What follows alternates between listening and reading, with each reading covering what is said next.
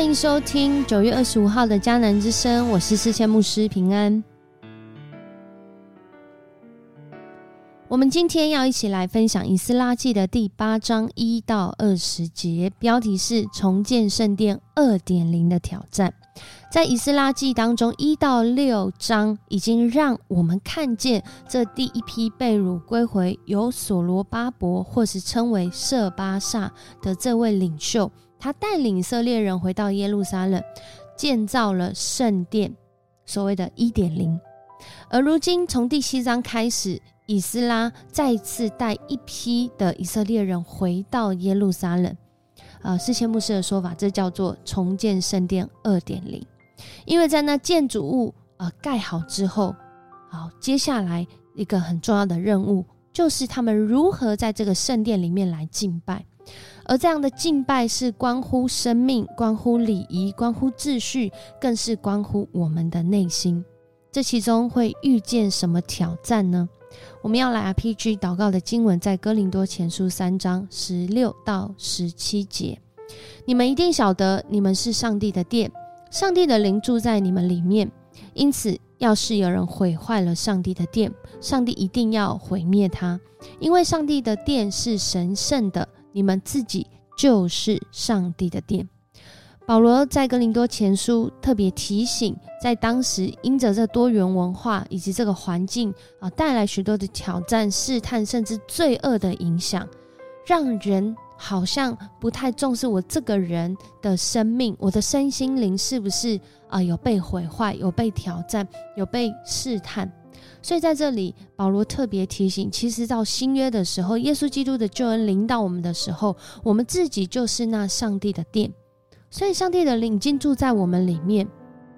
那在今天的以斯拉记还没有进展到新约的时候，其实已经有这样的一个味道了。就是当以斯拉他们回到耶路撒冷的时候，他们面临到一个极大的挑战，就是这些过去。在圣殿里面服侍的人，他们会不会回去呢？如果他们不回去，那圣殿的礼仪啊，还有这上帝的心意，到底要怎么样来进行呢？在我们呃的生活中，我们是一个承受喜的人吗？透过今天旧约的这个以斯拉记，以及跟我们生活相关的许多的弟兄姐妹。可能是那曾受洗的人，这里面有一个意思哦。有一位弟兄，他见证他自己，他在受洗之后过了十几年，他曾经很火热传福音，跟教会肢体紧密的连接。每个礼拜，不管是服饰，不管是聚会啊，不管是这个小组，都非常热心的参与侍奉。但因着他自己的身份变迁，后来他结婚了，生小孩了，工作改变了，环境改变了。就在那个过程当中，他跟神的话，他感受到他自己跟神的话、跟教会的肢体是渐行渐远。在他的分享中，他讲到自己的生命，说：“我在那个时候感觉到，感觉到没什么。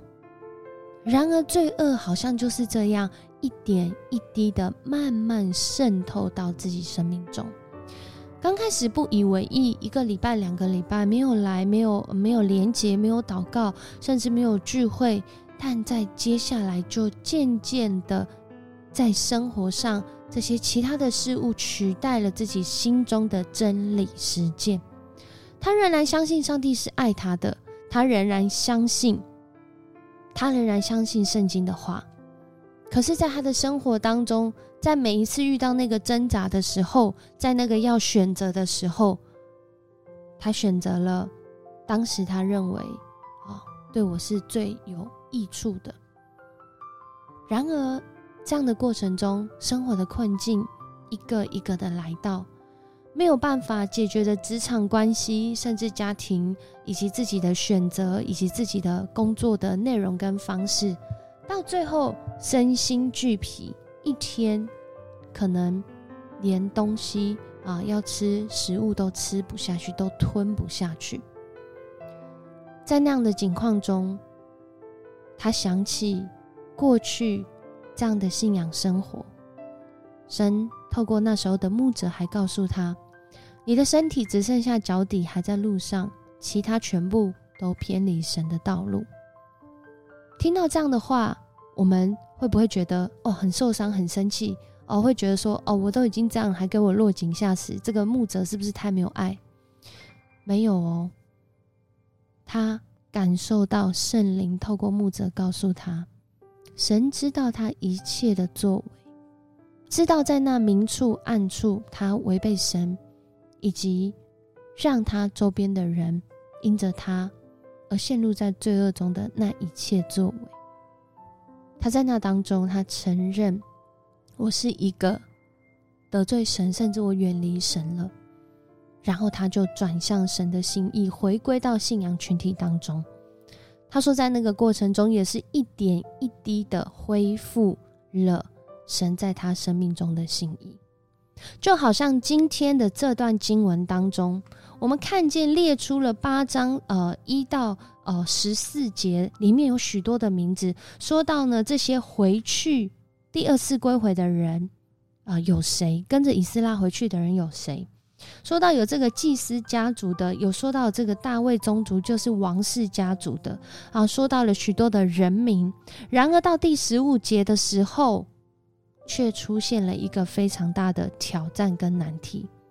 也就是当他召集这些要归回的民众在那里扎营三天，怎么算怎么算，就是当中有祭司却没有立位人，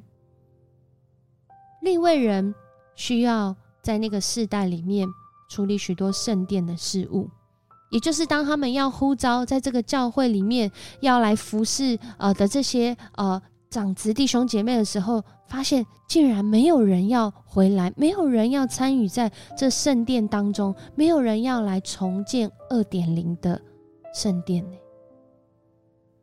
于是以斯拉就在那当中想尽办法。先找来领袖，然后再找了一位住在这个加西培亚地区的领袖一多，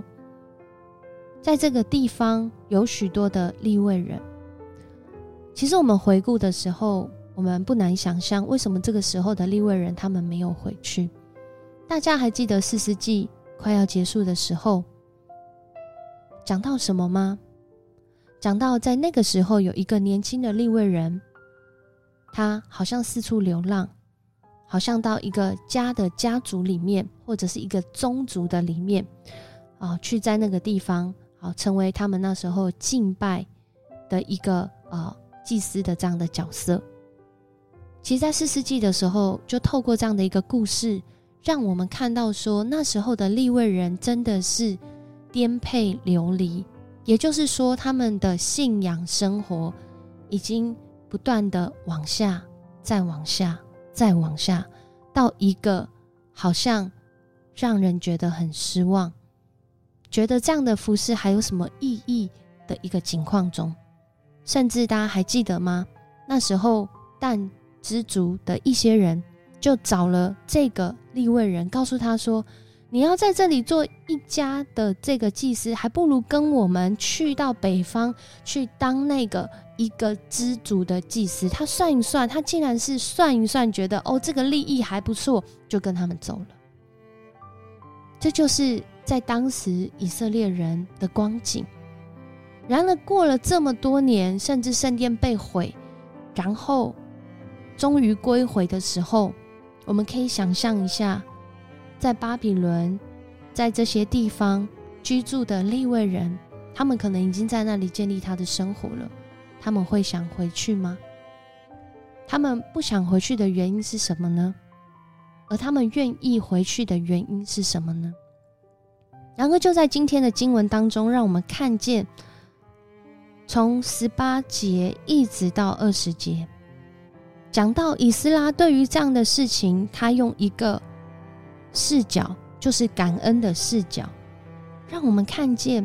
他很努力的去找，把这些人找回来，啊，把这些利未人要一起回来重建圣殿二点零的，把他们找回来。而在这里面，终于终于找到了三十八个利未人，以及两百二十名被称为尼廷宁的圣殿工人。尼提宁的意思就是圣殿工人的意思，就是在那个时候哦，成为呃协助这些立位人在这些圣殿的事物上的人。在这段经文当中，真的是提醒我们，在回归圣殿的时候啊，我们看见的这些挑战跟困难，真的不是一件呃，好像回归就是一件很好的事情。其实，当他们要回归的时候，他们也面对极大的挑战。是在我现在生活的舒适中，或是我现在生活的习惯中，我要改变这个习惯，我要回到耶路撒冷去。而我当我回到要回到那里的时候，或许那里根本不是我想要的那样，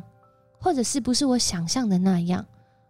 或者是我要去建造的时候，我可能会遇到我自己都想象不到的挑战，而我愿意因着这样的一个呼召，因着这样的一个。上帝的心意，来勇敢踏出那一步吗？我想，这对许多的人面对到现在生活上、时间上、生计上的困难跟挑战是实际存在的。然而，当上帝让我们有机会